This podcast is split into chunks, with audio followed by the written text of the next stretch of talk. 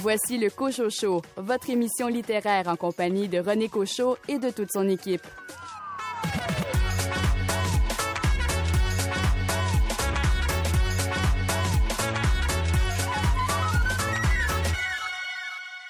L'auteur Martin Michaud nous ramène Victor Lessard et Jacinthe Taillon. Après Ghetto X, il revient avec un nouveau polar mettant en scène ses deux policiers vedettes.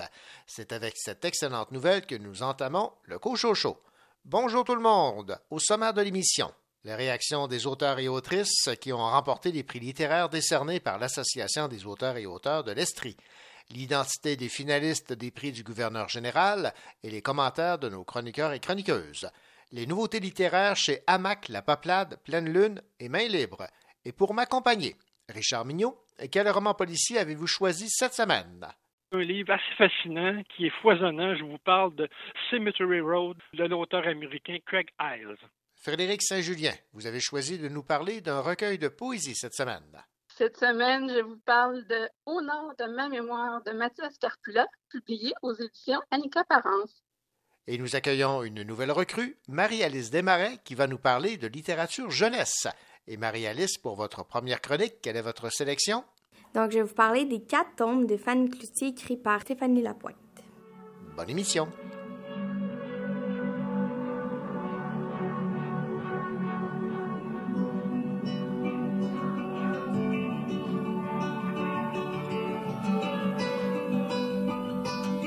Ta maison vidé de tous tes enfants.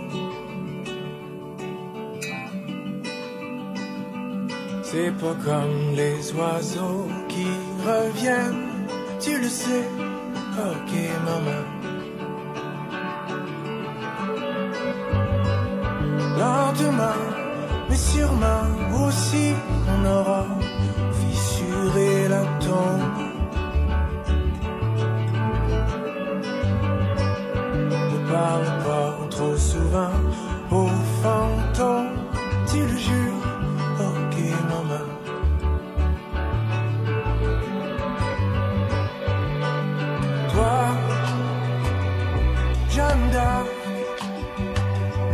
Mance, en mon cœur, et moi qui ne comprenais rien rien de rien. Quand tu me disais, après, moi je t'en prie, ok.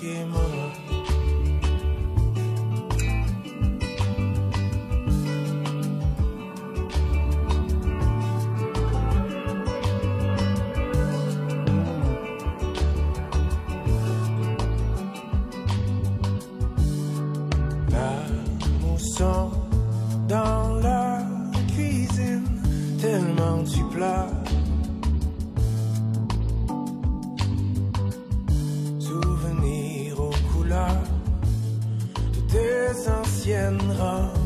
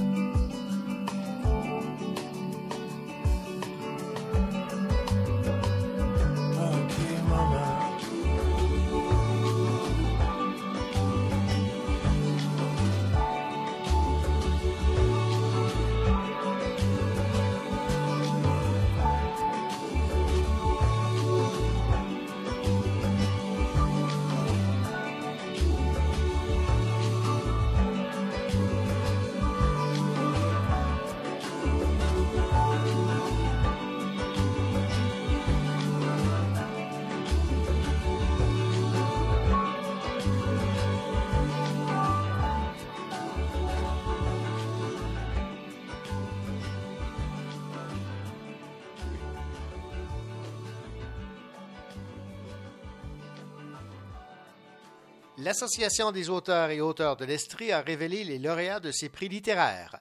Le prix Alfred Desrochers, qui récompense une œuvre de création littéraire, a été attribué à Raphaël Béadan pour son recueil de nouvelles Servitude. On l'écoute. Je ne m'attendais pas du tout à ça. Quand on voit des noms, euh, ben, justement un grand nom comme Hélène Dorion, puis euh, Jean-François Letourneau qui a écrit quand même plusieurs livres là, à son actif qui ont été bien reçus et tout ça, euh, c'est assez surprenant. Puis je, ça, je ne m'attendais pas du tout à gagner ce prix-là, même si les mots du jury m'ont, fait très plaisir. C'est sûr que c'est très gratifiant les euh, auteurs ont généralement tendance à sous-estimer la qualité de leur œuvre. Euh, j'ai réalisé ça tantôt avec d'autres personnes avec qui j'ai fait les, entrevues. Est-ce que vous allez voir les choses autrement? Vous allez moins vous remettre en question?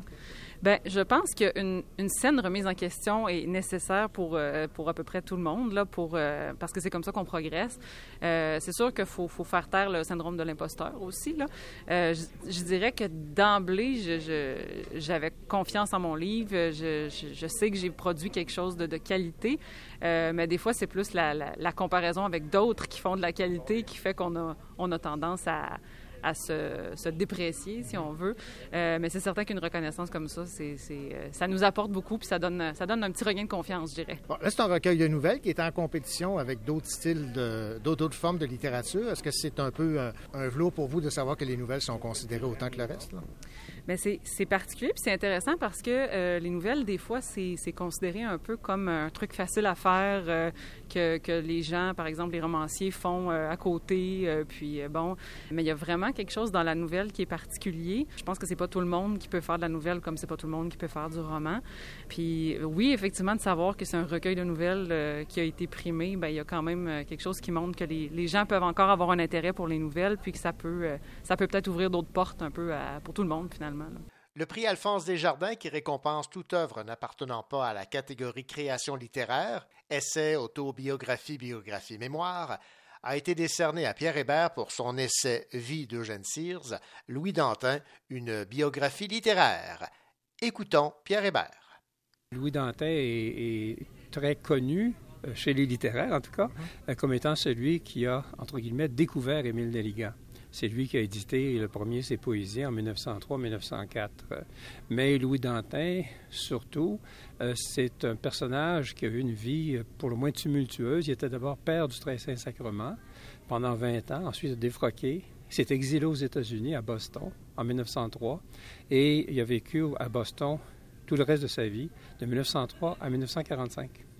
C'est de là euh, qu'il a fait toute son œuvre sa correspondance, environ 2500 lettres, avec euh, nombre d'écrivains québécois des années 20-30, dont il est souvent devenu d'ailleurs le mentor, et plus de 400 textes de critiques, de création dans des revues, des journaux québécois. Et, qu'est-ce qui fait que vous êtes intéressé à ce personnage?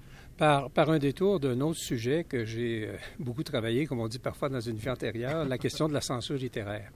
Et Louis Dantin a été euh, victime, entre guillemets, à peu près pour toutes ses œuvres de censure cléricale, que ce soit autant dans ses textes de prose, euh, ses, textes, euh, ses, textes poétiques, parfois même ses textes sous forme d'essais politiques parce qu'il était socialiste, communiste. Alors toute sa vie, il a eu à composer avec la censure. Et comme c'est un sujet que j'ai beaucoup travaillé, ça m'a mis en quelque sorte sur la, piste de Louis Dantin, mais aussi parce que j'avais des collègues deux collègues, Richard Giguère et Patricia Godbout à l'Université de Sherbrooke, qui avaient commencé à éditer sa correspondance. Le projet était demeuré euh, lettre morte parce que l'éditeur euh, était disparu, en fait. Puis j'ai repris avec eux l'édition de cette correspondance-là. Donc, le, la biographie fait aussi partie d'un projet plus vaste, qui est l'édition de sa correspondance en quatre tomes. Il y en a un qui est déjà paru, c'est sa correspondance avec Alfred Desrochers.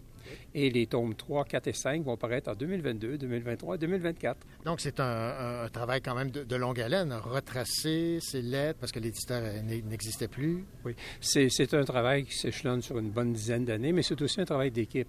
On avait une équipe d'Antin, comme on l'appelait, avec, euh, avec euh, une professeure maintenant de l'Université de Montréal, qui était étudiante à l'époque, une professeure de Kingston, un autre de Moncton et une autre de Sherbrooke. C'était une équipe de quatre profs et des assistants, assistantes de recherche. Et c'est notre équipe qui euh, vraiment s'est mise à l'œuvre, surtout pour l'édition de la correspondance. C'est un travail d'équipe, véritablement. Donc, pour vous, c'était important de, de, le réhabiliter un peu parce qu'il avait dû s'exiler. Ses textes n'ont pas connu l'ampleur qu'on lui aurait souhaité? Ben, il était quand même déjà un peu connu parce qu'Yvette Francoli a fait une biographie de Dantin en 2013, si je ne me trompe pas. Euh, mais mon angle est, plutôt différent, disons ça comme ça. Euh, donc, je voulais apporter un nouvel éclairage sur Dantin euh, et apporter aussi des, nouvelles sources. par exemple, toute sa, sa, série de chroniques sur la littérature américaine. Il a écrit plus de 150 chroniques sur la littérature américaine. Donc, amener aussi des nouveaux éléments, en plus d'une interprétation peut-être un peu différente de la vie de Louis Dantin, puisque chacun a sa lecture, bien évidemment. On présente ça comme un essai parce que ça aurait pu être présenté comme une biographie. quelle nuance faites-vous? C'est pas évident, la nuance entre les deux, mais je pense avoir donné un ton assez personnel à cette biographie. Elle est très documentée et, comme il se doit, il y a des notes en votre page. Mais, mais, je pense que, cela étant dit sans prétention, il y a une certaine voix VOX qui la, traverse et c'est un peu la mienne euh, par le rapport euh, presque d'affection que j'ai avec ce personnage-là. Donc, je pense que lorsque j'ai essayé de me tenir sur cette piste peut-être un peu fragile, mais en même temps ô combien intéressante euh, de, de, ce qui pourrait être une biographie qui semble, entre guillemets, objectif, mais qui n'est pas tant que ça, et aussi d'une parole personnelle pour rendre compte de cette vie-là, d'une complexité inouïe. Le prix Suzanne Pouliot, Antoine Sirois, qui récompense une œuvre de création jeunesse, a été décerné à Véronique Grenier pour son recueil de poésie Colle-moi. On écoute Véronique Grenier. Oui, il y, a une, reconnaissance par les pairs dans un premier temps qui est vraiment touchante. Puis je pense que ça vient vraiment donner une, validation. Ça vient dire, surtout comme moi j'ai vraiment de la misère à reconnaître que ce que je fais, ça a de l'allure. Et quand quelqu'un de l'extérieur comme ça vient me le dire, ça, ça fait une belle douceur. Qu'est-ce qui fait selon vous que les gens apprécient tant ce petit recueil euh, Colle-moi? C'est le, le message, c'est la façon de le dire, c'est quoi? C'est peut-être un peu l'ensemble des choses. Je, pense que ce qui est nommé là est très sincère. Autant dans, c'est accessible, mais on a accès aux émotions de l'enfant, mais celles des parents aussi. Puis je pense qu'il y a quelque chose là-dedans qui permet beaucoup la reconnaissance, qui fait pas toujours du bien non plus, mais qui euh, permet peut-être de traverser certaines émotions, de voir des choses un peu plus clairement. je, pense que c'est ça. C'est ce que j'ai reçu beaucoup comme commentaire aussi là, de la part des, de, parents puis d'enfants aussi. Fait que peut-être que c'est tout ça qui, euh, qui fait ça. Bon, est-ce que euh, le fait de recevoir une telle consécration fait en sorte que vous vous dites, ben il faut que je continue dans la même veine? Bien, j'ai déjà un autre projet jeunesse qui est, euh, qui est en cours, fait que c'est sûr que oui, ça vient donner vraiment un petit pouce en l'air, puis ça me permet de me dire que je, suis capable de m'adresser à ce public-là puis de le faire euh, adéquatement. Et finalement, le prix estrien de littérature grand public a été remporté par Nathalie Lagacé pour son roman historique Tel était leur destin, tome 3, contre vents et marées. On écoute la récipiendaire. C'est très excitant. Euh, je j'y crois pas encore. Je rêvais d'écrire depuis l'adolescence, alors euh, j'ai jamais même osé rêver avoir un prix littéraire. C'est sûr que j'étais très, très rigoureuse euh, au point de vue historique. Donc j'ai fait beaucoup de recherches parce que tous mes personnages de romans ont la particularité d'avoir déjà vécu avant de devenir mes personnages de, de romans. Donc, je raconte l'histoire de personnes qui ont vraiment vécu là et euh, je raconte qu'est-ce qui leur est arrivé. Donc, euh, c'est très rigoureux. J'ai quand même plein de détails et tout ça. Probablement que la partie rigueur historique a, joué une partie. La partie écriture aussi. Euh, j'ai une éditrice merveilleuse avec qui j'ai plaisir à travailler, qui est très rigoureuse donc, euh, la partie écriture a dû aussi jouer un, autre rôle. Je vous ai entendu dans votre discours de remerciement dire que la, retraite de l'écriture, c'est loin maintenant. Oui. Euh, j'ai en cours déjà un, autre roman. J'ai pris ma retraite euh, du monde financier, mais le monde de l'écriture, la retraite, ça peut être très tard. Mm-hmm. Donc, oui, je vais continuer à écrire. j'ai découvert ça sur le tard peut-être, mais euh, j'adore l'écriture et je continue, euh, c'est sûr, à, produire des livres. Évidemment, c'est une belle tape sur le dos pour continuer.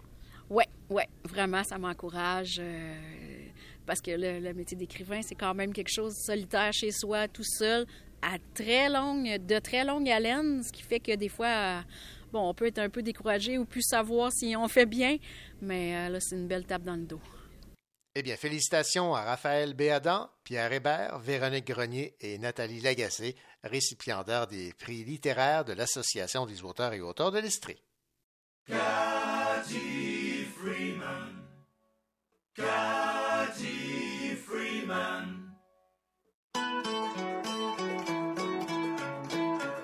T'es né dans un pays grand comme un continent, écrasé de soleil d'anglais envahissants, qui avait décrété à peine en arrivant que les aborigènes, mais en y regardant, ils jeûnent pas vraiment.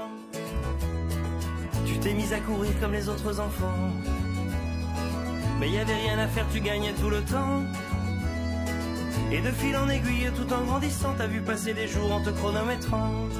Paradoxe évident. Cathy Freeman. Cathy. Un drôle de nom pour libérer les femmes. Cathy Freeman. Moi quand j'étais minot, le troisième millénaire. Je le voyais plutôt dans un vaisseau lunaire. Je pensais pas qu'une femme déguisée tout en vert entrerait dans l'histoire en gagnant de travers une course légendaire. Cathy Freeman, Cathy l'or sur le cœur et dans l'âme. Cathy Freeman.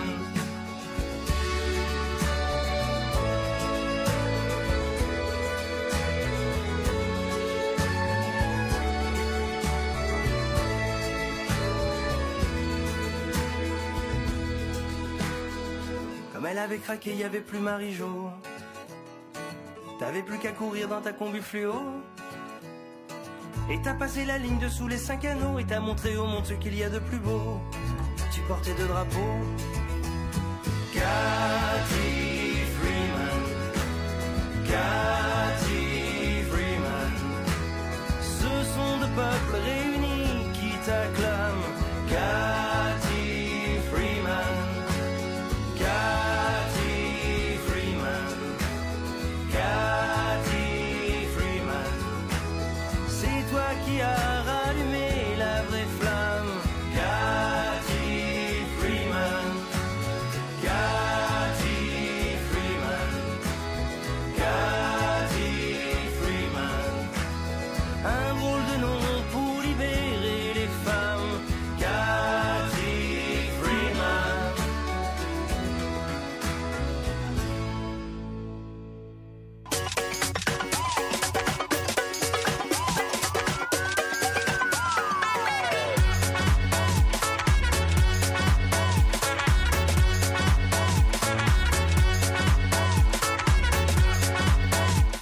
Sur les nouveautés littéraires.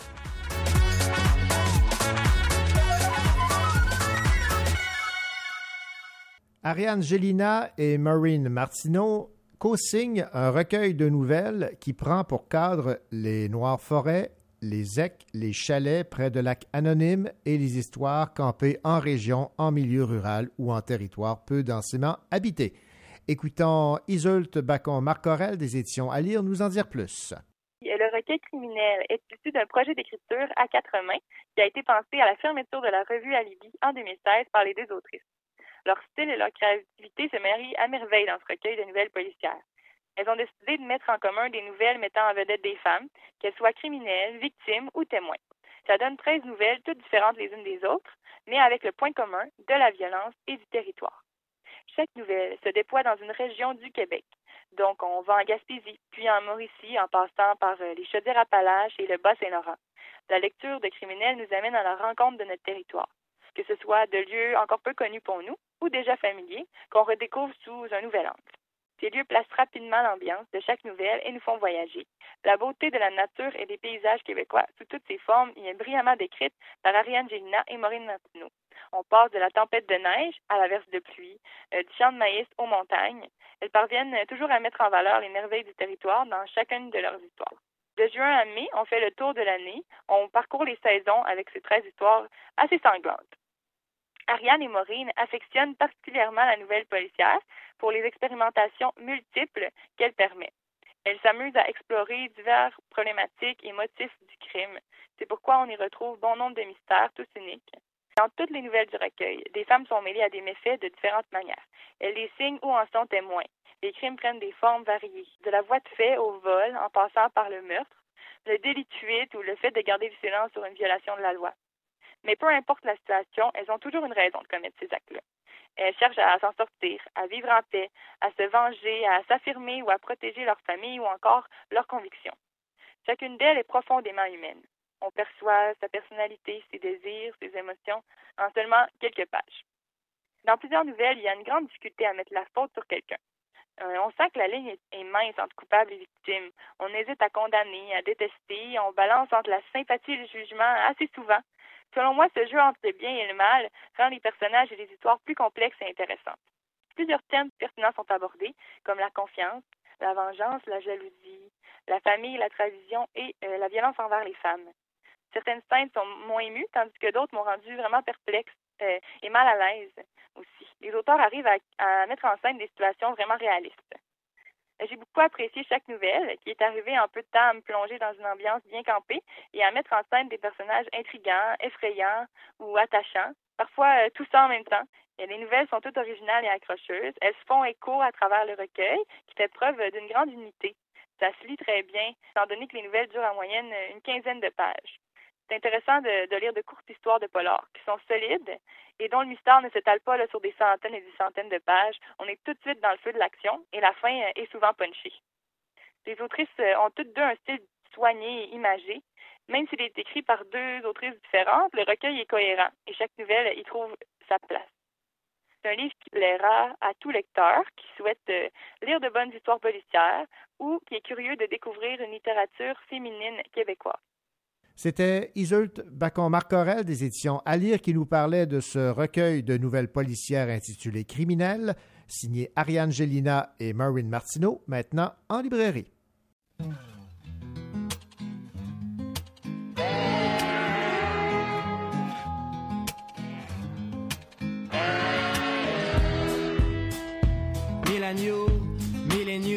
sur les réseaux sociaux tous bien abonnés à leur chien berger qui les tient en troupeau. Courez la chance de gagner une tranche de mon amitié si vous likez ma photo. Le fermier m'a commandité, fait qu'allez donc y acheter son vernis pour vos sabots. Ouais,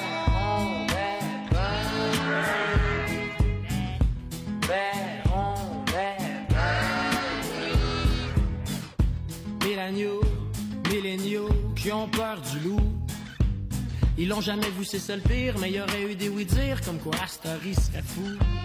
C'est des faits nous cette affaire-là, il y aura toujours des médias pour se moquer de vous. Les bergeries ici-bas sont des commères, mais tout ça, ça doit rester entre nous. Ouais,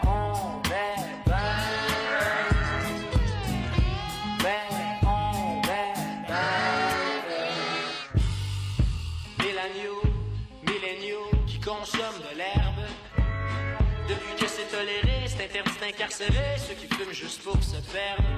De vieux moutons aux yeux rougis, eux n'ont pas réussi à se sortir de la merde. Mais leur jeune agneau a suivi, c'est loin d'être Jojo la vie quand la dépendance t'emmerde. Ouais.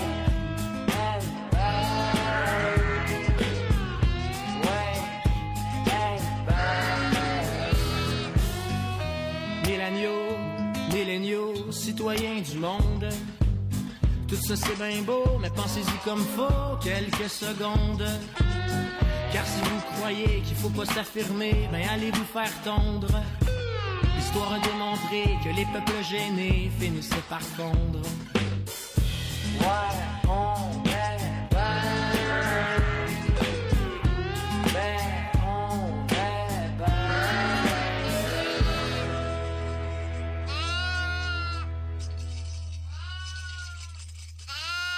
Ici Marie-Alice Desmarais. Dans quelques instants, je vous parle à l'émission des livres de Fanny Cloutier.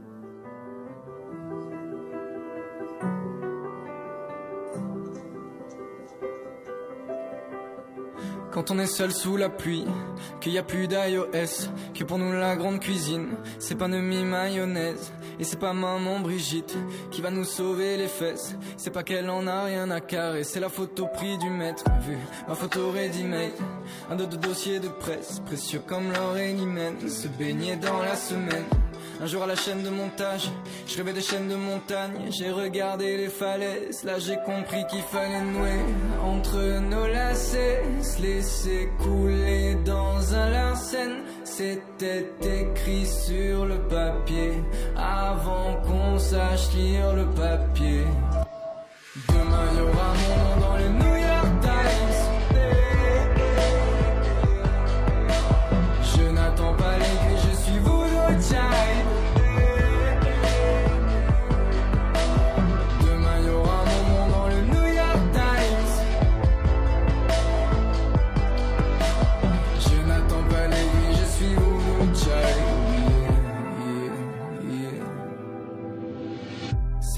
Sans goût, c'est nous les gens dans l'image, c'est nous qu'on sait pas écrire, mais qu'on fait des autographes. On travaille chez Chronopost ou chez ArcelorMittal, tout ça pour coffrer 20 billes dans la petite boîte en métal.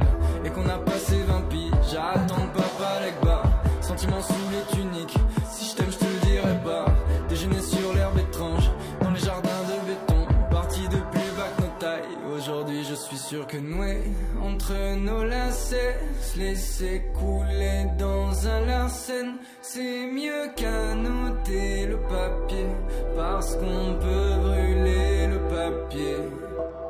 Demain, y aura mon nom dans le New York Times.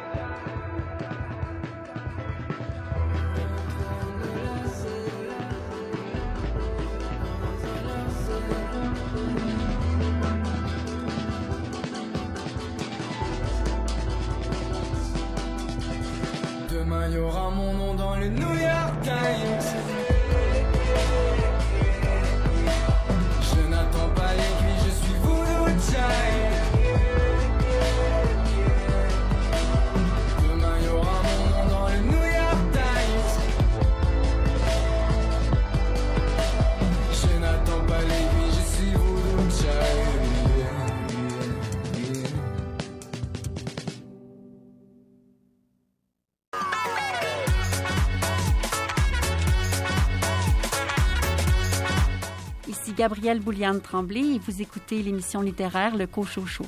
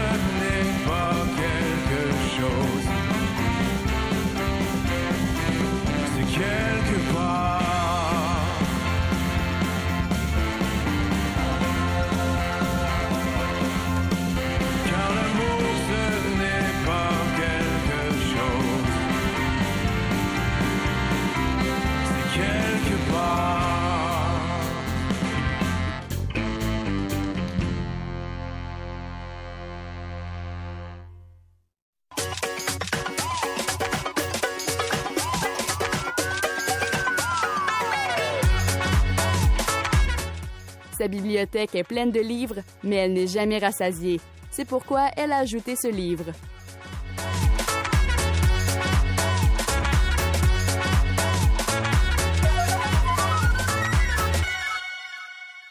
Nous accueillons au Cochocho une nouvelle collaboratrice. Elle a pour nom Marie-Alice Desmarais.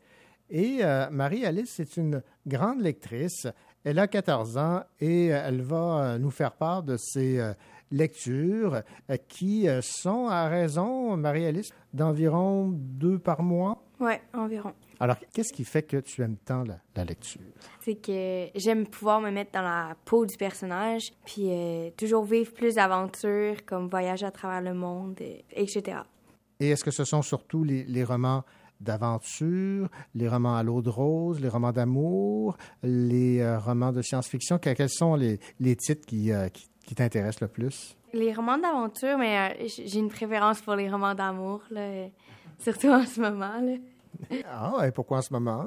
Ben, je sais pas, on dirait qu'avec mes amis, c'est plus ça qu'on lit, puis on, on, se partage nos lectures. C'est vraiment le fun, là. C'est plus ça qui nous rejoint, là. Bon, ben, parlons maintenant de Fanny Cloutier, euh, qui euh, est un, personnage que tu as découvert. C'est sous la plume de Stéphanie Lapointe. En fait, il y a quatre romans qui, jusqu'à présent, ont été écrits par Stéphanie sur le personnage de Fanny Cloutier. C'est aux éditions euh, Les Malins. Alors, Marie-Alice, dans un premier temps, est-ce que tu t'identifies à, Fanny Cloutier, le personnage? Oui, en fait, euh, je pense que je suis aussi sensible qu'elle. J'ai aussi de la facilité comme elle de m'adapter euh, en peu de temps euh, à, des nouvelles choses. Comme par exemple, elle, a déménage souvent, là, puis je pense que comme elle, je serais capable de faire ça aussi.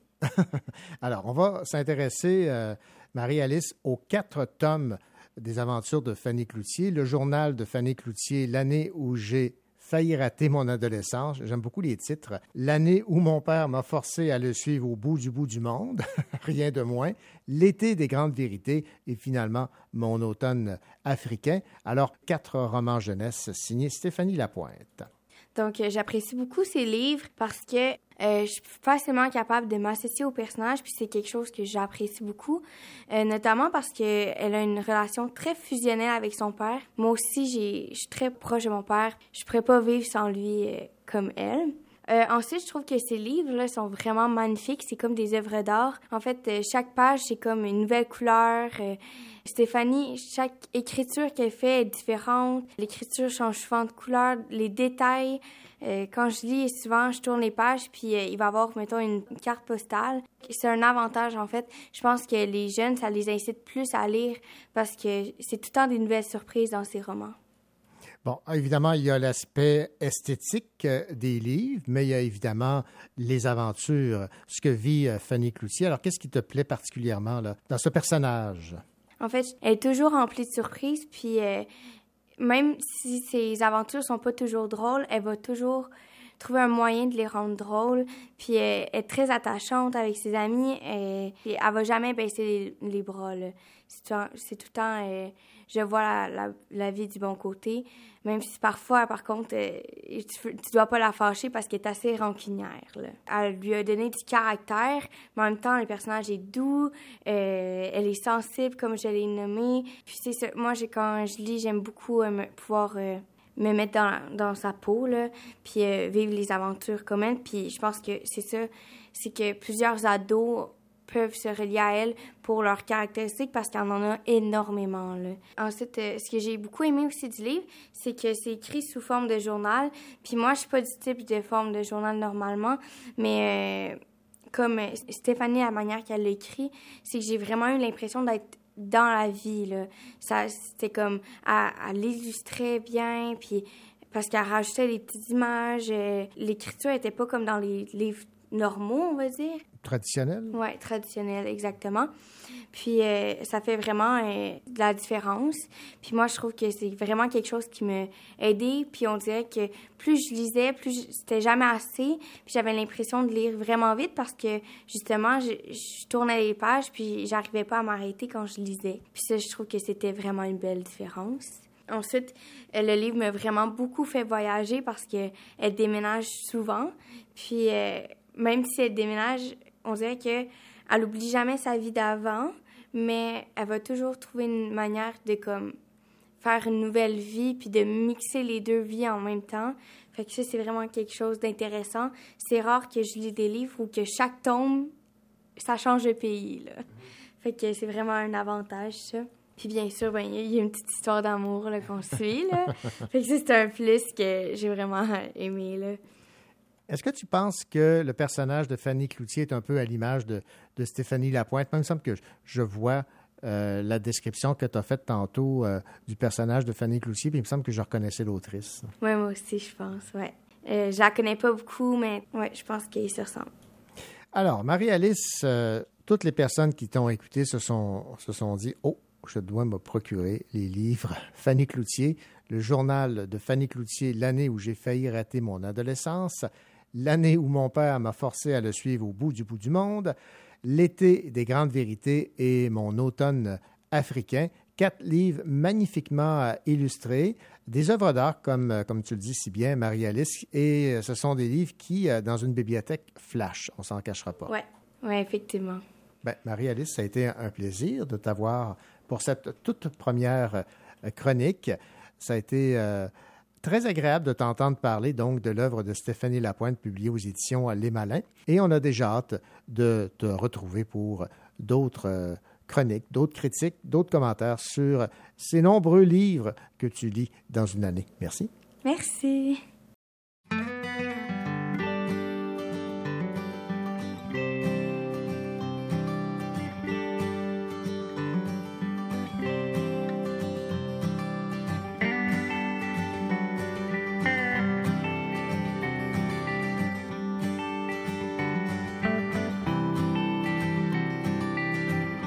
Pas de ta faute, mais je veux que tu saches que ces temps-ci, je trouve qu'on en arrache. On rit plus de nos de la même manière. J'ai l'impression que demain va ressembler ailleurs. Même si je pense encore à toi, si je te cherche du haut des toits même quand il pleuvra encore.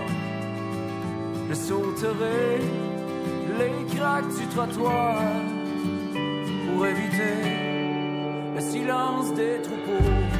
Oh, oh, oh, le silence des troupeaux. quand il fera pas beau. pour le silence des troupeaux.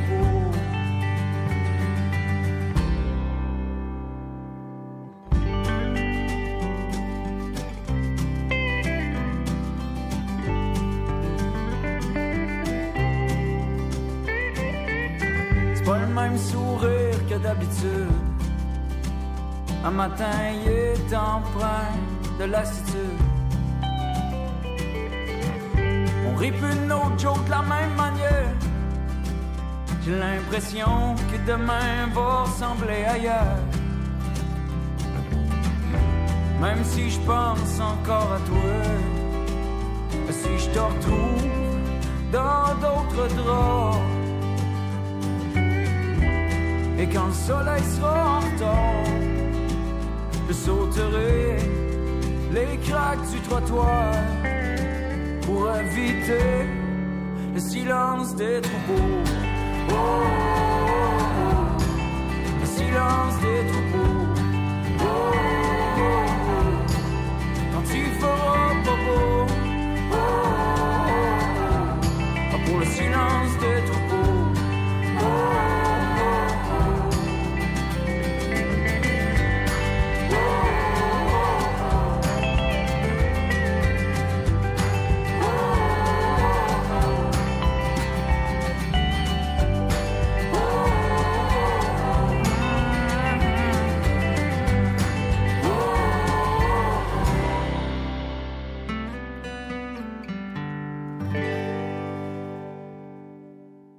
Les finalistes des prix littéraires du gouverneur général 2021 ont été dévoilés par le Conseil des arts du Canada.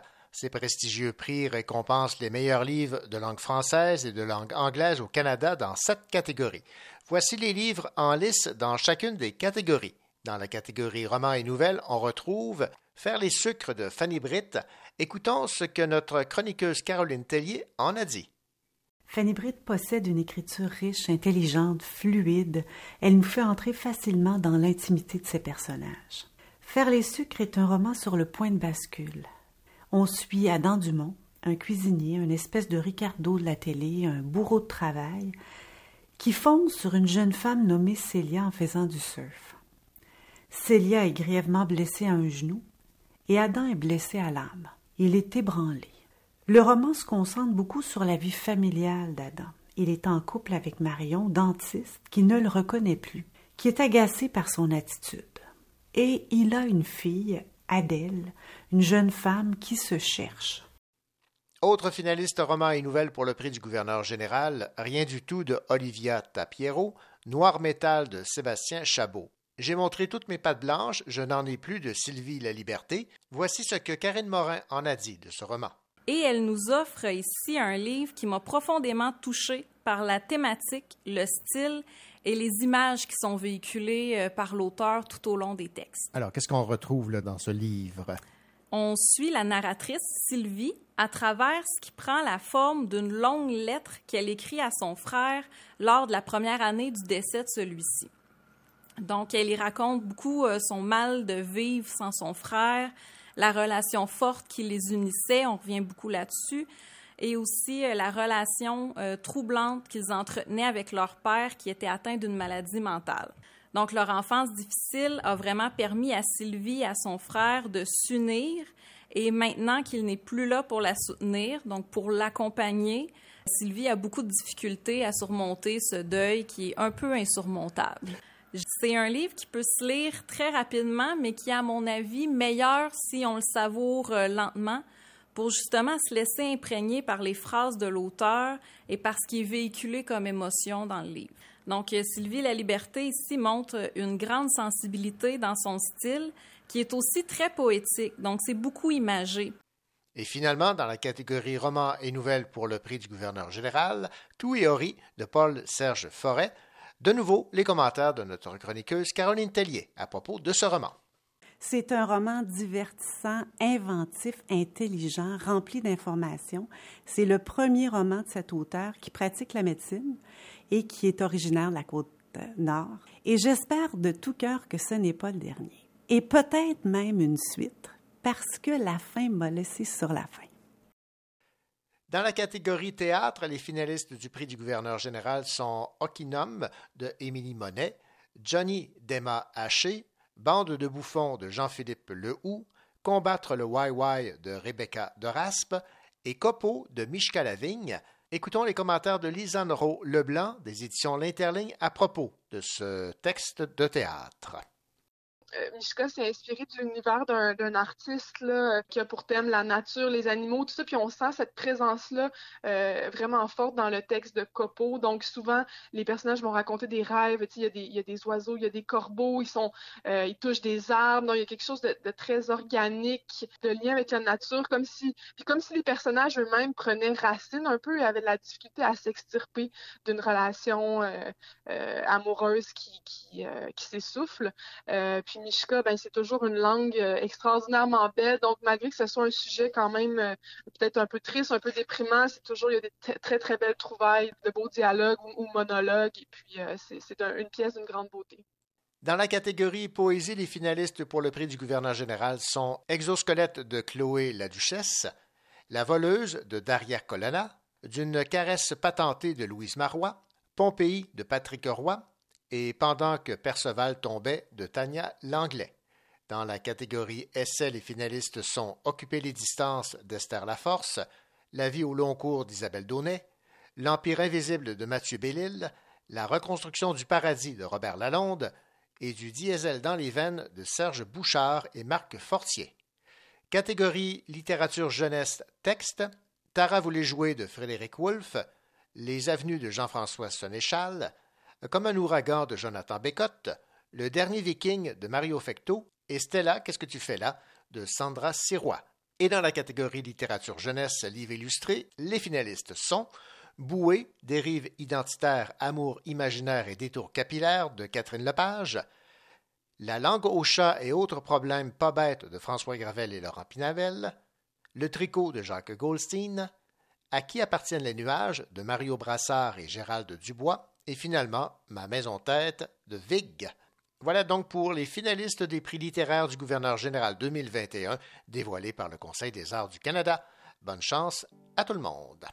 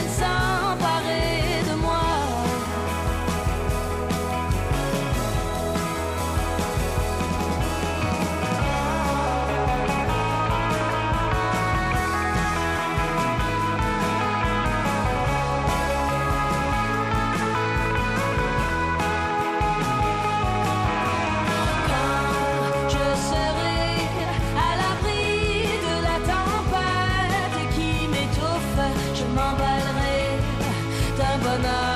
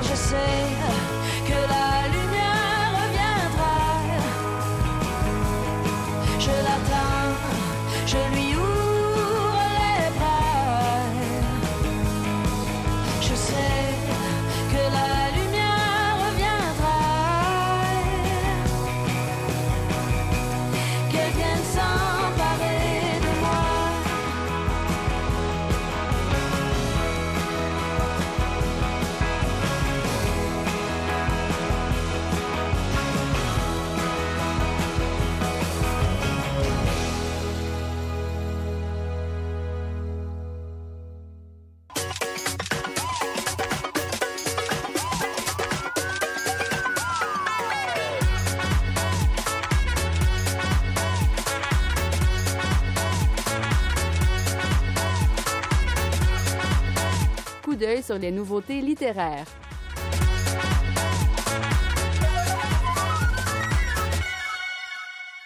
Dans le recueil de nouvelles Dernière Heure, Kitty Miller s'approche de ses personnages avec tendresse et sans peur d'explorer la part d'ombre qui les habite. Écoutons l'éditrice des éditions de la Pleine Lune, Marie-Madeleine Raoul, nous en dire plus. Les nouvelles qui sont réunies dans ce, recueil sont, sont en fond euh, inspirées ou font écho, je dirais, à l'atmosphère euh, des toiles d'Alex Colville. Un calme inquiétant, les personnages peints dans une sorte d'immobilité, mais tout ça masque un peu leur fragilité devant la vie. Lors de la parution de ce recueil en anglais en 2019, Elle avait été euh, finaliste au prix du gouverneur général. Elle avait aussi été nominée au Giller Prize, puis finaliste au Trillium Book et nominée au Toronto Books Award. Donc, c'est un, livre dans sa version originale qui a, été euh, euh, vraiment euh, louangée par la critique et aussi par les différents prix qu'elle a pu recevoir. On l'a comparé un peu son, sa, capacité d'insuffler du suspense à la banalité du quotidien, un peu comme Alice Munro. Tout semble vraiment euh, baigné dans l'huile et puis tout d'un coup, hop, un grain de sable, il y a quelque chose dans les, les rapports entre les êtres qui se déchirent un peu, puis on est dans un, autre univers tout de suite, au-delà de, des apparences. Dans ces histoires, en fait, euh, il y a des liaisons amoureuses qui se tissent, euh, d'autres qui se brisent, parents et enfants s'affrontent, des femmes âgées s'affligent un peu de la perte de leur charme, tandis que des plus jeunes sont victimes de violences. Donc, partout, il est question des êtres qu'on dit d'un certain âge, aux prises comme à 20 ans avec l'amour, le désir, le sexe, les ruptures tous les conflits qui les opposent, et les lient pourtant en dépit de tout. Alors, aussi, ce qui est intéressant dans ce recueil, c'est tous les personnages se croisent et se retrouvent dans différentes histoires. Donc, elle nous les présente sous un autre angle et ça vient enrichir en fait euh, et construire une sorte de communauté euh, qui dans laquelle se multiplient les, intrigues et les perspectives. Alors c'est euh, vraiment une, brillante observatrice qui, qui s'approche de ces personnages, je dirais, avec tendresse et sans peur aussi d'explorer le, côté sombre qui les habite. Alors, euh, c'est un peu comme, euh, je dirais, la vie prenante, comme la vie l'est parfois. C'était Marie-Madeleine Raoul des éditions de La Pleine Lune qui nous parlait du recueil de nouvelles Dernière heure de Katie Miller, nouvellement arrivé en librairie. Ici Frédéric Saint-Julien. Dans quelques instants, je vous parle du recueil Au nord de ma mémoire de Mathias Carpula, publié aux éditions Annika Parence.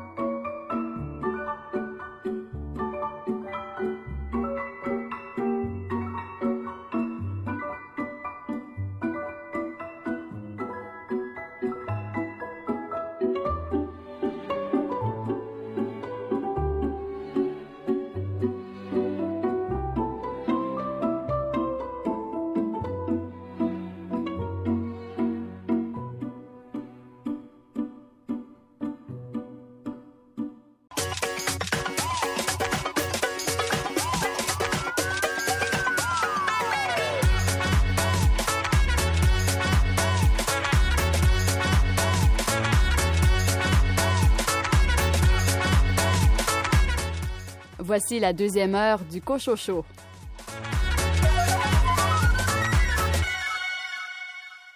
Au sommaire de cette deuxième partie d'émission, Frédéric Saint-Julien, vous avez choisi de nous parler d'un recueil de poésie cette semaine. Cette semaine, je vous parle de Au nord de ma mémoire de Mathias Carpula, publié aux éditions Annika Parence.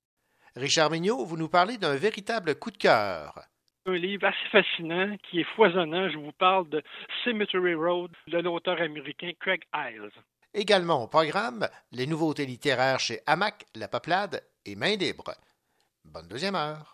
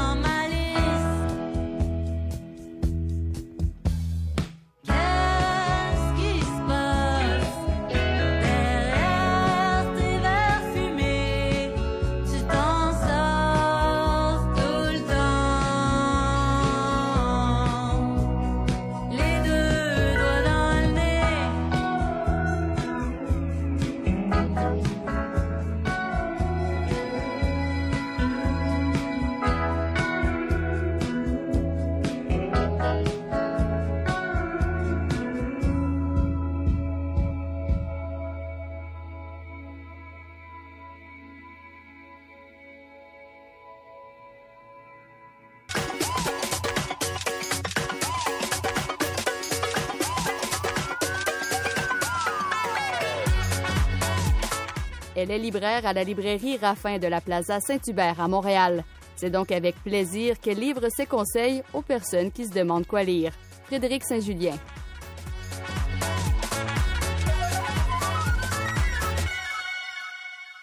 Frédéric Saint-Julien, bien le bonjour.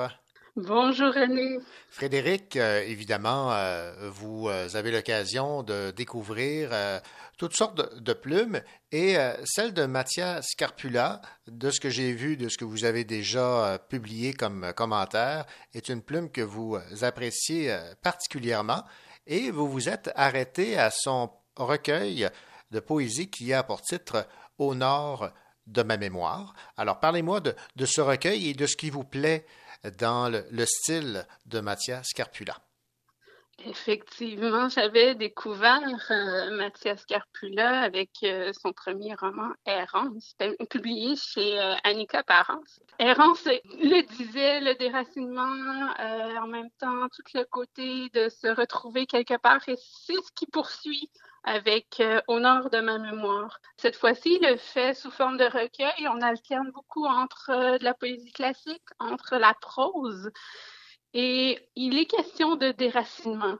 Mais le déracinement aussi, avec tout ce que ça amène, bon, les relations d'amour, d'amitié, c'est un recueil qui est très bien rythmé également. Quand il parle de musique, on sent son écriture euh, avoir une touche presque des fois jazzy, presque son côté latin ressort beaucoup. Et c'est quelque chose qui, qui vient me chercher quand je lis de la poésie ou de la prose. Bon, maintenant, Frédéric, c'est une euh, poésie et une prose euh, particulière parce que dans les euh, personnages qu'on élabore dans ce recueil Au nord de ma mémoire de Mathias Carpula, il y, a- il y en a qui perdent les membres. Effectivement, des jambes, des langues, mais en même temps, il y a cette couleur-là du déracinement. Quand on arrive quelque part, quand on part de quelque part, il nous manque quelque chose. On n'arrive jamais complet, on n'est jamais complet quand on arrive à un nouvel endroit. Et je pense que tout ce côté-là se mêle bien à cette image forte du fait qu'on perd notre langue, mais pas juste la langue pas juste la langue du corps, mais la langue euh, de, de nos expressions. Et c'est ce que j'ai trouvé euh, très fort euh, dans ce recueil-là. Même chose aussi du côté de l'écriture, du côté de l'identité, des rêves. Euh, il y a toujours des métaphores qui sont bien exprimées dans le recueil. Bon, c'est euh, un défi en soi que d'aborder cette thématique en choisissant la, la poésie et la prose. Effectivement, ça pourrait être euh, quelque chose de plus lourd, de plus euh, compliqué, mais avec le rythme qu'il a mis dans son recueil, on s'en aperçoit presque pas. Ça passe, euh, c'est le souffle est là, l'espèce d'énergie qu'on a besoin pour aborder ces thèmes-là et toujours l'espèce d'urgence qu'on retrouve est toujours présente. Et il y a très peu de ponctuation mais ce n'est pas quelque chose qui dérange. La façon qu'il l'a écrit, la façon que ça a été édité aussi, on finit notre phrase, puis on sait où est-ce qu'on va commencer après, et ça amène le souffle et l'urgence de parler du déracinement de comment on se sent quand on arrive quelque part, comment on se sent pour trouver sa place, et ce que- c'est ce que j'ai euh, aimé dans le recueil? Et ben voilà, ce recueil, c'est Au de ma mémoire de Mathias Scarpula, publié chez Annika Parence. Merci beaucoup, euh, Frédéric Saint-Julien, pour euh, cette critique de ce recueil de, de poésie. Merci René.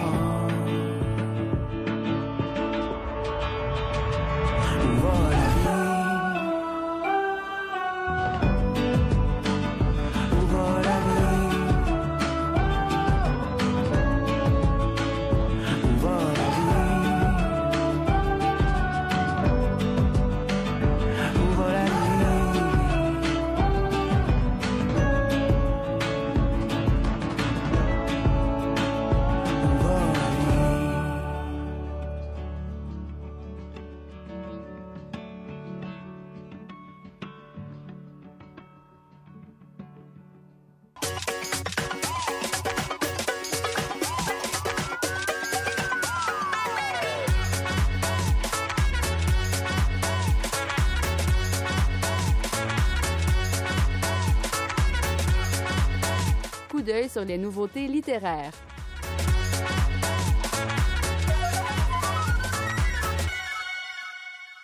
Un essai qui se lit comme un roman, un auteur qui retourne à ses origines. Voici le résumé du livre L'origine du futur de Francis Catalano, publié aux éditions Main Libre. Écoutons le directeur littéraire Stéphane Despatie nous en dire plus. C'est un essai qui se lit comme un roman, on pourrait dire, et parfois même comme un recueil de poésie. C'est un, auteur qui retourne sur ses origines. Il est euh, italo-québécois. Ses parents sont donc nés à l'étranger, son père du moins. Mais il fait aussi un parallèle en même temps avec l'histoire de l'Amérique des Premières Nations, comment tout ça s'est placé dans notre histoire, puis comment on a fait des liens nous-mêmes comme blancs avec tout ce monde-là. Ça se passe un peu comme un road trip parce que Francis Catalano a réellement fait ça, et, comme adulte et comme enfant. Avec ses parents, il est parti puis a traversé l'Amérique. C'est un retour, c'est un parallèle constant avec ça, le passé, le présent et même avec euh, le futur son, et l'avenir, avec son fils entre autres. C'est pas c'est pas son le personnage du fils là-dedans, qui est un musicien également, on voit, on fait des liens avec l'avenir et le passé, on bascule sans arrêt et c'est bourré de faits historiques et de dérives imaginaires également. C'était Stéphane Despatie, directeur littéraire des éditions Main Libre, qui nous parlait de cette nouveauté en librairie, L'origine du futur de Francis Catalano. Bonjour tout le monde, ici Richard Mignot. Dans quelques instants, je vais vous parler d'un roman foisonnant, un des meilleurs que j'ai lu depuis longtemps, Cemetery Road de Craig Isles.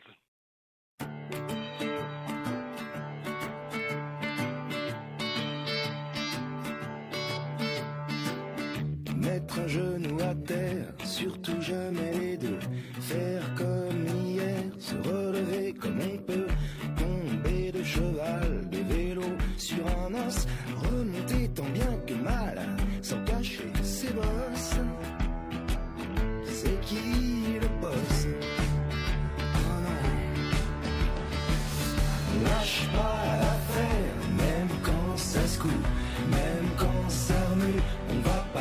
Pas nous la faire nous.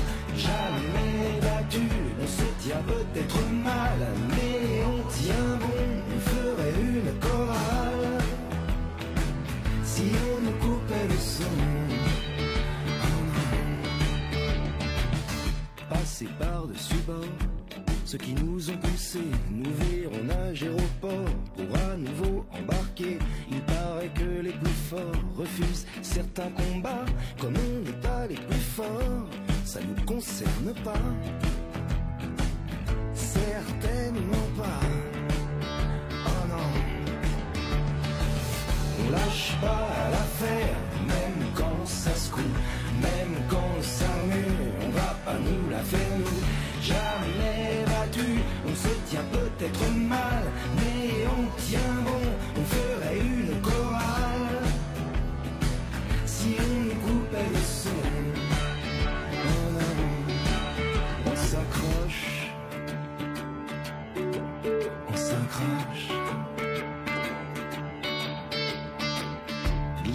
du verglas, faire rire les gens autour.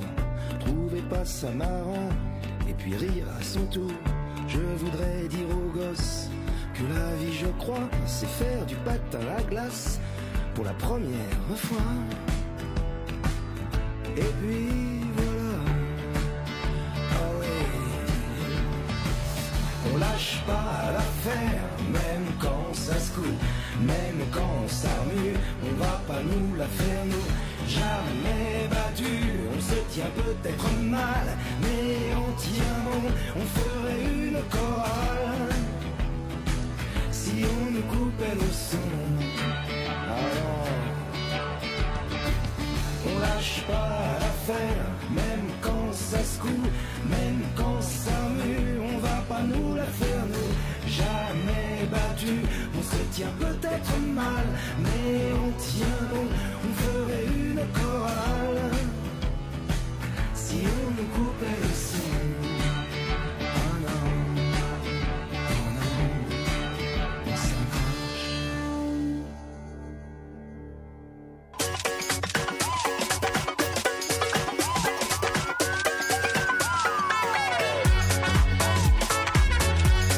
Le crime ne paie pas, mais il plaît à Richard Mignot.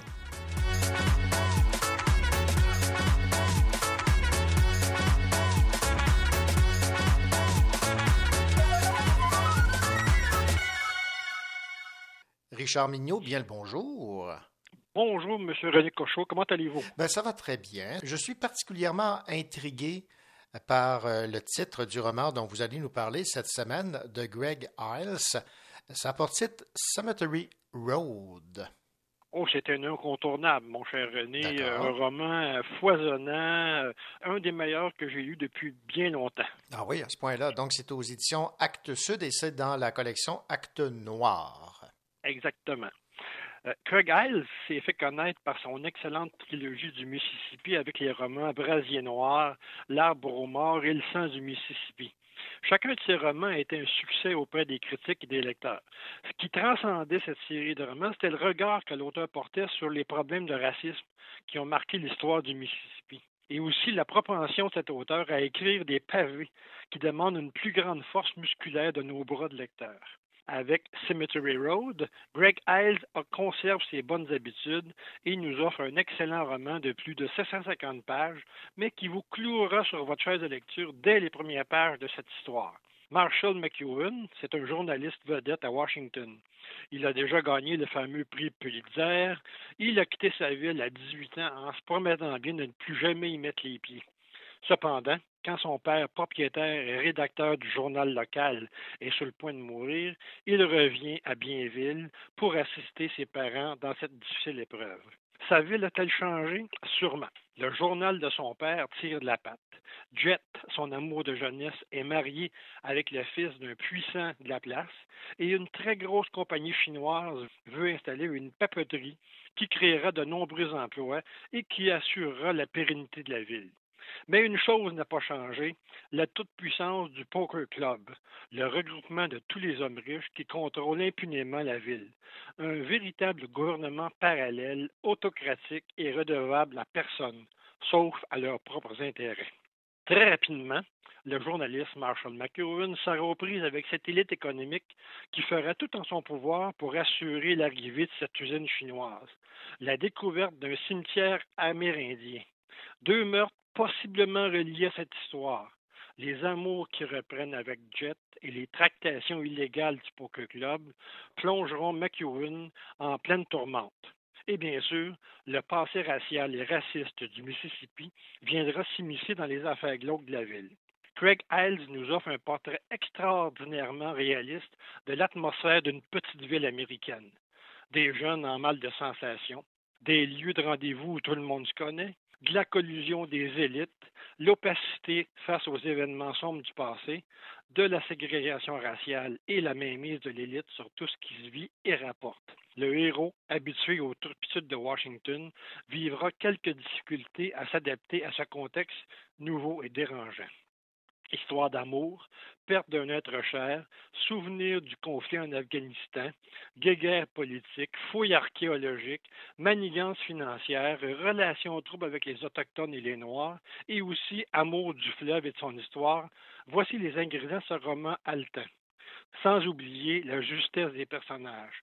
On s'attache à ce héros obscur, ayant un passé trouble, aux femmes fortes qui l'entourent, et on aime détester les autres, ceux qui ne pensent qu'à leur portefeuille, au détriment des humains qui les entourent. Thème et personnages, plus une excellente histoire bien racontée et des dialogues souvent savoureux, voici un bref résumé des nombreuses qualités de Cemetery Road. J'ai cherché un mot pour définir ce roman, premier tome d'une trilogie, et le seul qui m'est venu, c'est fascinant. Greg Iles est un conteur captivant, capable d'harponner son lecteur dès les premières pages du roman et de le scotcher à son histoire pendant plus de 760 pages. C'est un exploit quand même assez rare. Vous voulez un exemple? Rendu à la page 600, j'ai pensé que l'intrigue était dénouée, que les ficelles étaient attachées et que le roman était presque terminé. Oh que non! Ça repart de plus belle, en défaisant certaines conclusions qui nous semblaient très crédibles et, ma foi, très satisfaisantes pour le lecteur de polar que je suis, et en nous remettant sur d'autres pistes qui, en finale, nous apparaissent encore plus plausibles. On sort de notre lecture un peu étourdi par les nombreux revirements et en ayant déjà hâte à la sortie du deuxième tome. ce qui ne saurait tarder, je pense. Greg Iles doit maintenant être considéré comme un des auteurs majeurs de la littérature noire américaine. Comme je le disais au début, lancez-vous à la découverte de cet auteur en développant vos biceps. Vous en aurez besoin pour porter le poids de cette brique, mais l'effort en vaut grandement la peine. Et en attendant, vous pourrez toujours aborder cet auteur par sa trilogie du Mississippi disponible maintenant en livre de poche. Donc, je vous souhaite une bonne lecture. Eh bien, le moins que l'on puisse dire, c'est que ça vous a emballé. Cemetery Road, Greg Aux éditions Actes Sud, dans la collection Actes Noir, une brique de 764 pages. Merci beaucoup, Richard Mignot. C'est un plaisir, Marie.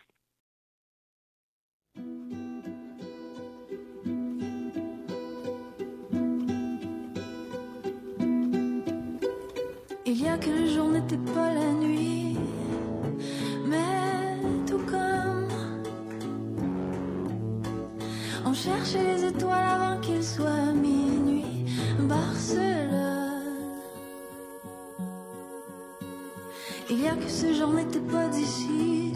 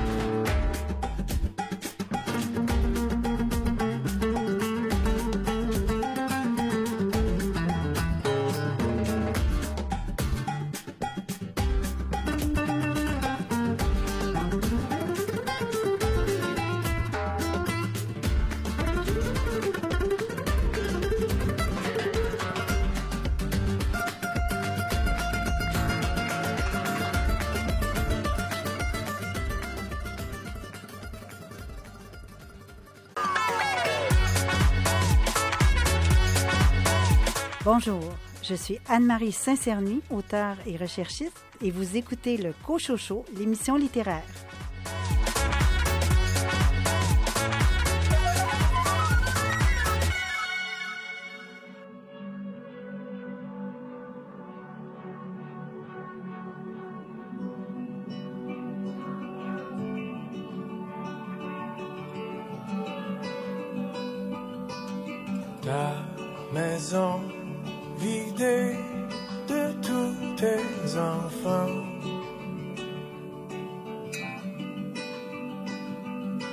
pas comme les oiseaux qui reviennent, tu le sais, ok maman.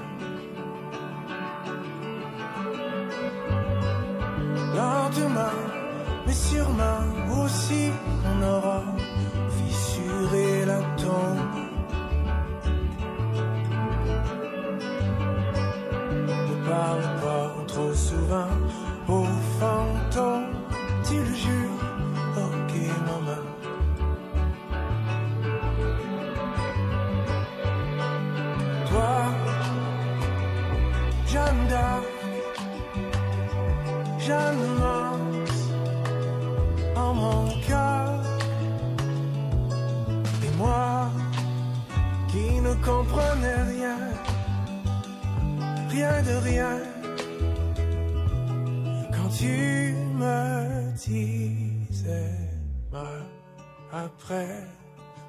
je t'en prie, Pokémon.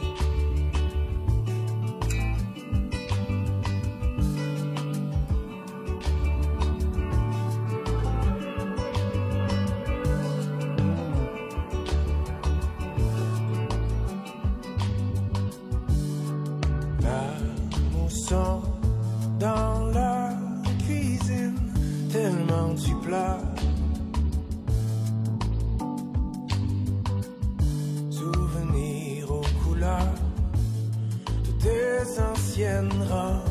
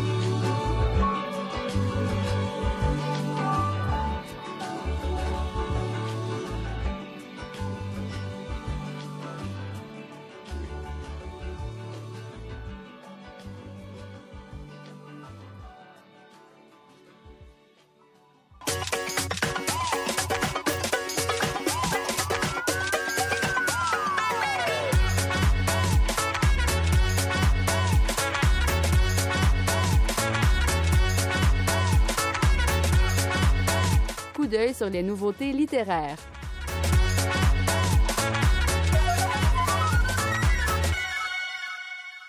On résume le journal d'un bibliothécaire de survie de Charles Sagalan comme l'odyssée d'un poète américain de langue française. Écoutons Mylène Bouchard des éditions La Paplade nous parler de ce récit de Charles Sagalan, journal d'un bibliothécaire de survie. Donc, Charles Sagalan, euh, qui est un auteur euh, des, éditions La Peuplade depuis euh, le tout début, donc depuis 15 ans, on publie les recueils de poésie, les livres de poésie de Charles Sagalan. Mais pour la première fois, on est avec lui, on entre dans un récit qu'on pourrait dire peut-être un récit de voyage ou un journal de voyage. Donc, journal d'un bibliothécaire de survie. Dans ce livre-là, Charles Sagalan nous relate une grande expérience qu'il a mis en place là, depuis plusieurs années, près de dix ans, qui sillonne donc euh, le territoire, euh, le Québec, qui est allé euh, dans les maritimes, il est allé jusque dans l'Ouest canadien en voiture, il se déplace chez lui au lac Saint-Jean en canot, en raquette pour aller sur les îles du lac Saint-Jean où il a commencé au départ à déposer des bibliothèques de survie, donc des petites armatures de bois toutes simples euh, qu'il installait euh, sur des îles, euh, le long, euh, sur le tronc d'un arbre ou sur un rocher. donc, puis, dans ces petites cabanes-là, il installe des, livres qui sont protégés dans des sacs de plastique avec des feuilles à l'intérieur, un crayon. Puis, les gens qui arrivent sur ces îles-là ou sur ailleurs sur des montagnes ou quoi que ce soit, ben se retrouvent, euh, bon, ils découvrent des, des livres qui sont là, qui, qui peuvent feuilleter, ils peuvent laisser des notes et tout ça. Donc ça a commencé comme ça, mais c'est devenu après ça une, une, une expérience, une aventure qui, qui a pris d'autres proportions aussi, donc qui a dépassé le simple fait d'aller euh, installer ces bibliothèques de survie-là. C'est devenu tout un voyage, en fait. Donc, un voyage où Charles est parti, est allé dans des lieux importants, des lieux d'histoire, des lieux d'histoire de la langue française, notamment des lieux d'histoire des Autochtones. Donc, il y a toutes ces traditions, ces histoires dans l'histoire qui s'ajoutent à son récit. Et aussi, bien sûr, il est allé à la rencontre de nombreux écrivains qui devenaient euh, des bibliothécaires de survie par le fait même d'aller installer des bibliothèques avec Charles. Donc, c'est vraiment comme un, vraiment un projet euh, incroyable, formidable, vraiment euh, un immense projet. Après toutes ces années, on, on se retrouve avec le récit que, que Charles a écrit pour nous tous. Puis c'est vraiment, je veux dire, on apprend énormément de choses. C'est fascinant, c'est euh, passionnant. Ce livre, j'espère qu'il va aller entre les mains de, de beaucoup de gens, de voyageurs, de lecteurs et, euh, et euh, que ce sera partagé là, abondamment. C'était Mylène Bouchard des éditions La Peuplade qui nous parlait de ce récit de Charles Sagalan, Journal d'un bibliothécaire de survie, maintenant en librairie. Cathy Freeman. Cathy Freeman. T'es né dans un pays grand comme un continent, écrasé de soleil d'anglais envahissants, qui avait décrété à peine en arrivant que les aborigènes, mais en y regardant, y jeûnent pas vraiment. Tu t'es mis à courir comme les autres enfants, mais y avait rien à faire, tu gagnais tout le temps. Et de fil en aiguille, tout en grandissant, t'as vu passer des jours en te chronométrant. Paradoxe évident. Cathy Freeman. Un drôle de nom pour libérer les femmes. Cathy Freeman. Moi quand j'étais minot, le troisième millénaire, je le voyais plutôt dans un vaisseau lunaire. Je pensais pas qu'une femme déguisée tout en vert entrerait dans l'histoire en gagnant de travers une course légendaire. Cathy Freeman, Cathy de l'or sur le cœur et dans l'âme. Cathy Freeman.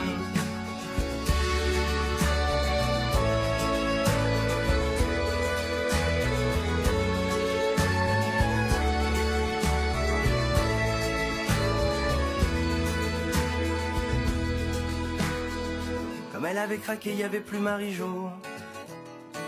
T'avais plus qu'à courir dans ta combi fluo. Et t'as passé la ligne dessous les cinq anneaux et t'as montré au monde ce qu'il y a de plus beau. Tu portais deux drapeaux. Cathy Freeman. Freeman. Ce sont deux peuples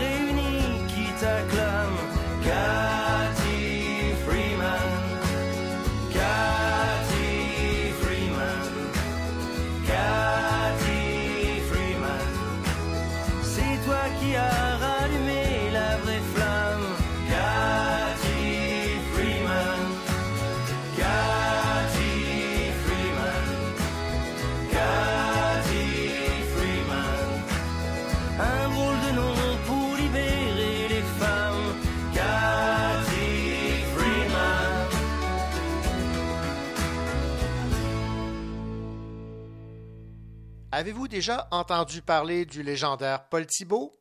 Si votre réponse est non, eh bien sachez que c'est tout à fait normal. Ce coureur des bois est tout droit sorti de l'imaginaire de l'autrice jeunesse Annie Bacon. Celle-ci a écrit le livre La légende de Paul Thibault, publié aux éditions Les 400 coups.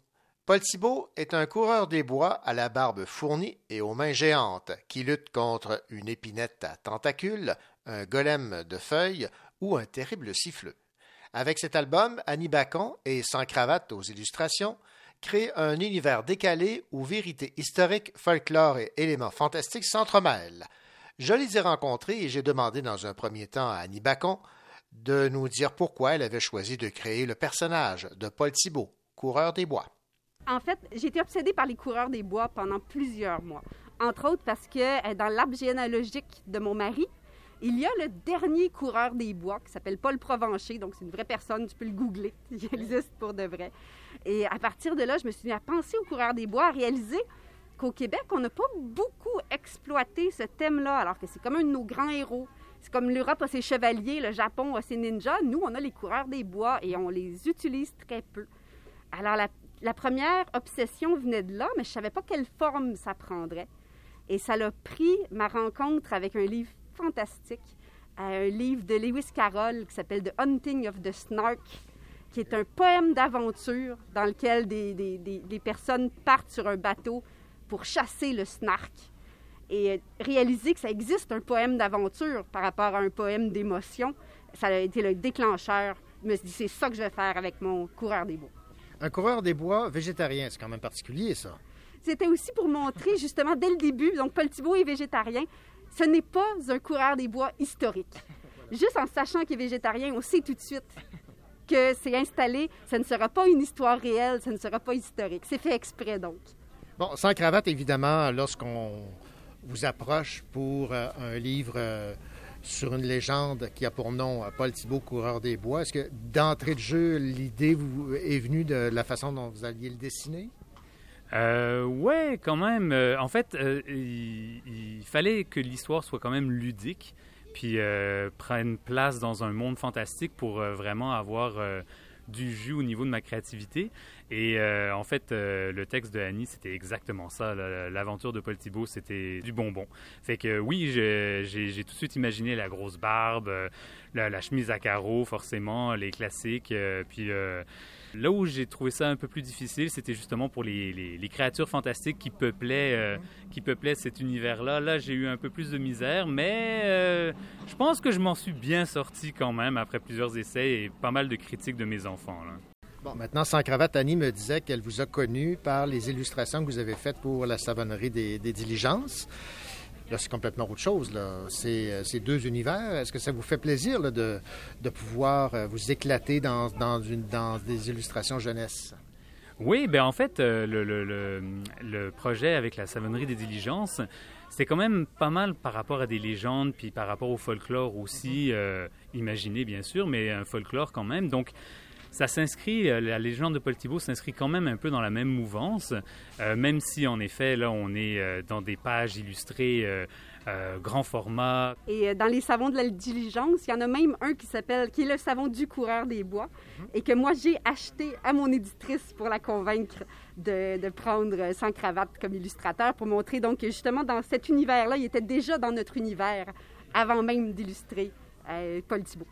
Et si on parlait maintenant des, des créatures qu'on retrouve dans la légende de, de Paul Thibault, c'est des créatures assez particulières. J'ai inventé des créatures et l'idée derrière, c'était de recréer une mythologie de la forêt boréale. Donc, euh, d'inventer, de la même manière que euh, dans la forêt européenne, il y, a des, il y a des dragons puis il y a des farfadets, ben nous, on a des épinettes à tentacules et des golems de feuilles mortes. C'était ça mon idée. Et ça, ben, ça peut se multiplier. Là. Vous avez déjà les autres euh, créatures dans, vo- dans votre tête? Pas du tout. Euh, en fait, j'irai. C'est sûr qu'il faut faire quelque chose avec de la neige parce que c'est très québécois. La neige, la même chose que je trouvais qu'un tas de feuilles mortes, ça reste quand même. C'est pas tous les pays qui ont ça, un tas de feuilles mortes. Euh, je sais pas encore quel, quel autre animal je vais exploiter. Peut-être un orignal. Un orignal, la taille d'un mammouth, ça pourrait être intéressant, par exemple. Donc, c'est ça, c'est- c'est merveilleux parce qu'il n'y a pas de limite. Non? Il n'y a aucune limite autre que celle de mon, mon imagination qui en connaît très peu. Ben, Annie Macon, sans cravate, merci beaucoup. Ça fait plaisir.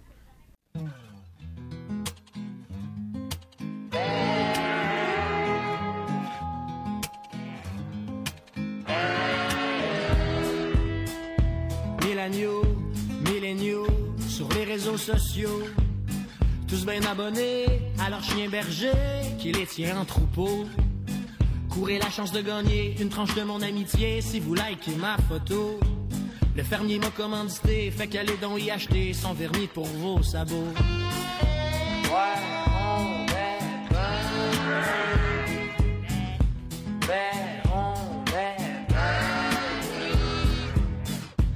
est Milléniaux, qui ont peur du loup.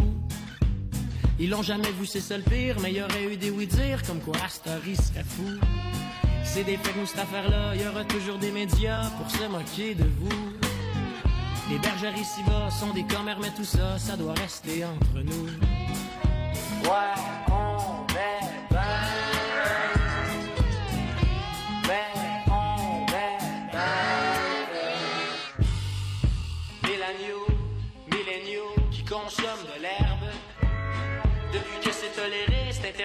ceux qui fument juste pour se perdre.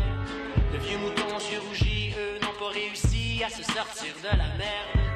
Mais leur jeune agneau a suivi, c'est loin d'être Jojo la vie quand la dépendance t'emmerde. Ouais.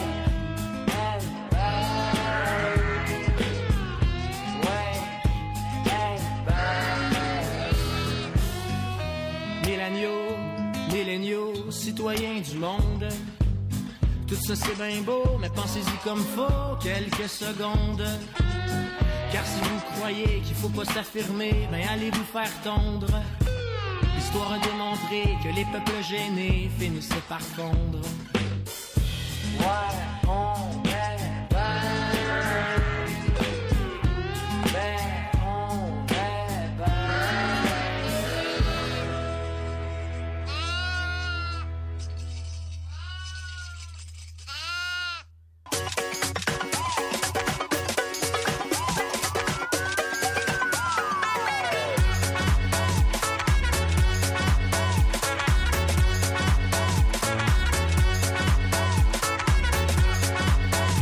d'œil sur les nouveautés littéraires.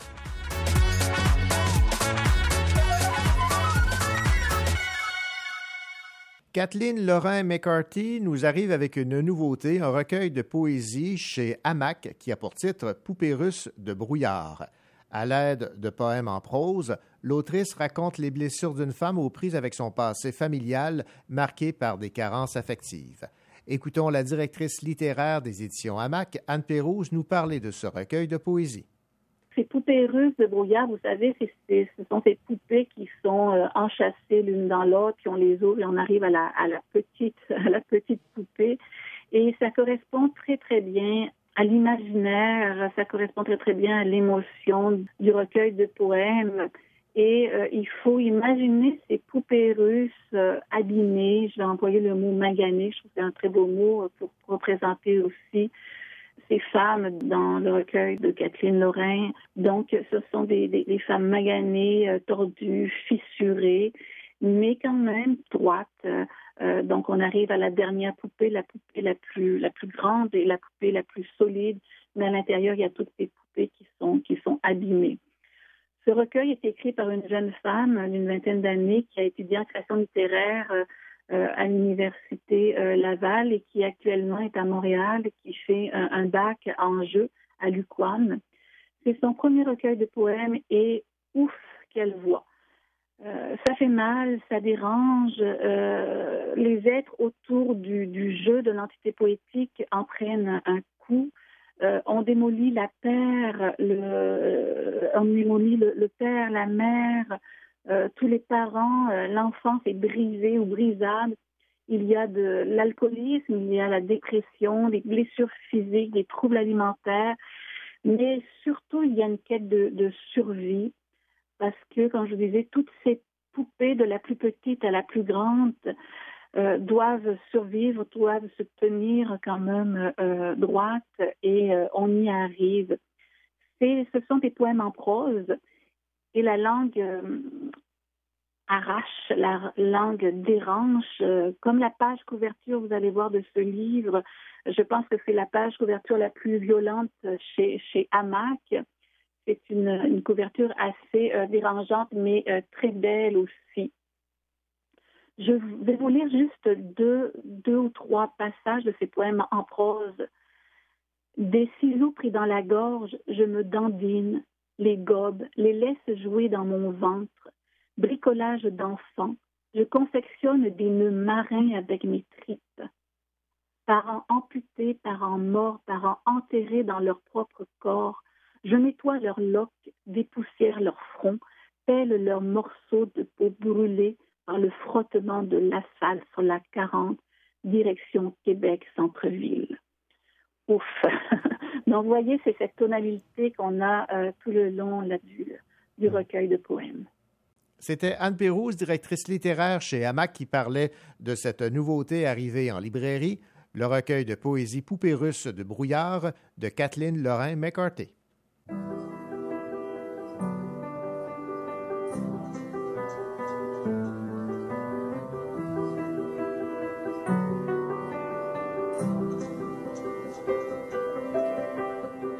Quand on est seul sous la pluie, qu'il y a plus d'iOS, que pour nous la grande cuisine, c'est pas Nomi mayonnaise, et c'est pas maman Brigitte qui va nous sauver les fesses, c'est pas qu'elle en a rien à carrer, c'est la photo prix du maître, vu ma photo ready-made, un de deux dossiers de presse, précieux comme l'or et l'hymen, se baigner dans la semaine. Un jour à la chaîne de montage, je rêvais des chaînes de montagne, j'ai regardé les falaises, là j'ai compris qu'il fallait nouer entre nos lacets, se laisser couler dans un larcène, c'était écrit sur le papier, avant qu'on sache lire le papier. Demain y aura mon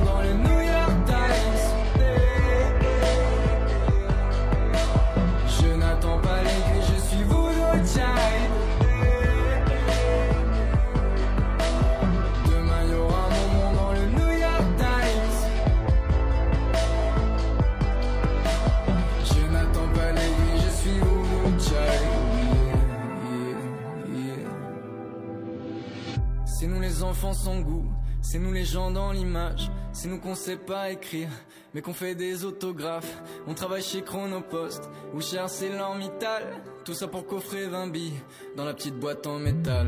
Et qu'on a passé 20 piges, j'attends papa Legba, sentiments sous les tuniques. Si je t'aime, je te le dirai pas. Déjeuner sur l'herbe étrange, dans les jardins de béton, parti de plus bas que nos tailles. Aujourd'hui, je suis sûr que nouer entre nos se laisser couler dans un larcène, c'est mieux qu'à noter le papier, parce qu'on peut brûler le papier. Demain, y aura mon nom dans le New York Times. Je n'attends pas l'aiguille, je suis voodoo child.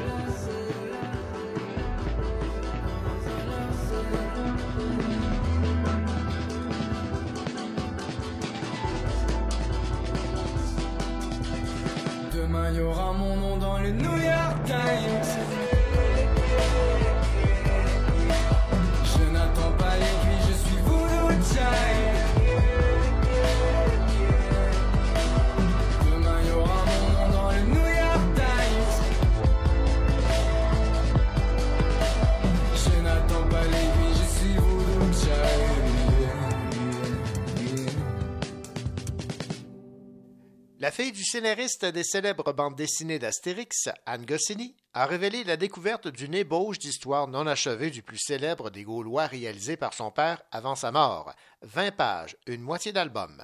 Le scénario tapé à la machine par René Goscinny porte le titre d'Astérix au cirque et aurait dû paraître après l'album Astérix chez les Belges en 1979. Il a été retrouvé dans les archives familiales. Anne Goscinny estime qu'une finition posthume de l'album serait une belle aventure.